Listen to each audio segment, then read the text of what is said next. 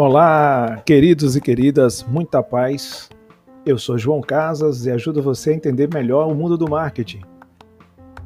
No segundo episódio, nós vamos falar sobre valor para o cliente, associado à satisfação.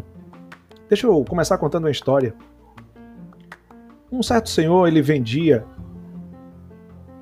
cocadas pelas ruas da cidade e levava o dia inteiro, andava muito, os pés enchiam de calos, o cansaço era grande à noite. E ele dizia à esposa sempre que no dia seguinte ele não aguentaria, ele iria desistir. A esposa logo dizia a ele que se animasse, dali vinha a renda de todos eles e que ele perseverasse, buscasse ali um lugar que ele pudesse vender, porque ele rodava bastante, fazia cerca de 100 cocadas e as cocadas retornavam 20, 30 para casa. Ele tentava vender no outro dia e a mesma dificuldade. Um certo dia, esse homem, ele andando, resolveu sair da rota que ele fazia direto no centro da cidade, se afastou um pouco mais e entrou por uma rua que tinha várias empresas de transporte. Já era a hora do almoço quando esse senhor passava por essa rua e ele percebeu que havia umas três ou quatro barraquinhas que vendiam um almoço para os trabalhadores da empresa de transporte. Esses homens eles almoçavam rápido e se sentavam e até deitavam embaixo de árvores, na sombra das árvores, para tirar um pouco de sono ali, de cochilo, para voltar às atividades pesadas de carga e descarga nas transportadoras. E ele observou que não havia nessas quatro barracas nenhum doce.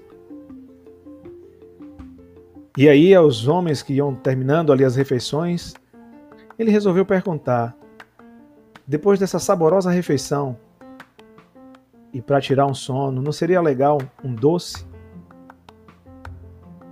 E logo o pessoal se aproximou: o que, é que o senhor tem aí cocada? E ele vendeu todas as cocadas. Daí por diante, esse senhor ele passava sempre próximo ao meio-dia com a sua carga de cocada e não ficava nenhuma. As dores já não apareciam, os calos já não eram constantes. Esse homem ele percebeu a ideia de valor quando ele passou por um local e abordou pessoas que tinham até então uma necessidade, mas não a percebiam e ele levou naquela cocada algo que completava o espaço entre a refeição e o sono, que era a sobremesa. É uma história que a gente conta, parecida com outras, para ajudar você a entender o bate-papo de hoje, que é tão importante e tão necessário nos tempos que vemos vivendo. Você precisa saber que o valor, que é um conceito central do marketing, é a relação entre a somatória dos benefícios tangíveis e intangíveis proporcionados pelo produto e a somatória dos custos financeiros e emocionais envolvidos na aquisição desse produto. Portanto, o valor pode ser considerado como uma combinação de qualidade, serviço e preço, formando assim a tríade do valor para o cliente. Vou repetir: essa tríade é a qualidade, serviço e preço.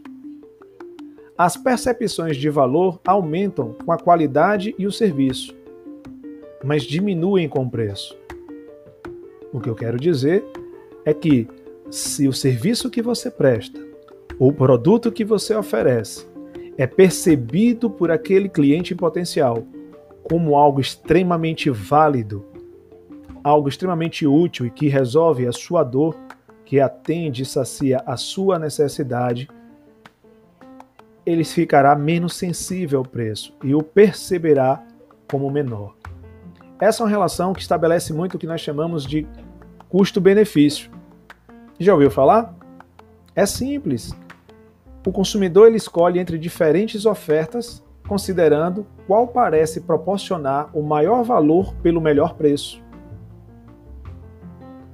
E preço é uma pegadinha porque ele acaba não sendo uma variável tão exata como a gente imagina, embora trabalhe com número. Um preço muito baixo pode transmitir a mensagem de algo sem valor, de qualidade questionável.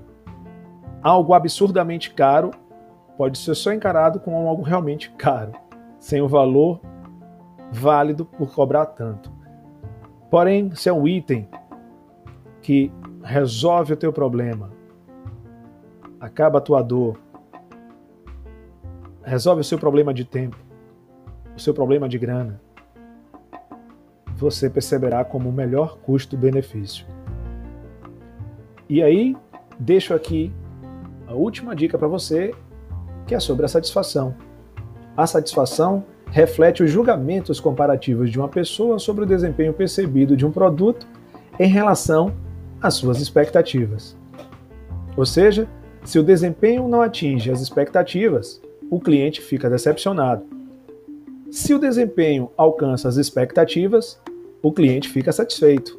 Agora, se o desempenho supera as expectativas, ah, aí o cliente fica encantado. E você, o que tem feito para encantar o seu cliente? Pense nisso e conversaremos no próximo episódio. Um abraço, fiquem com Deus, muita paz.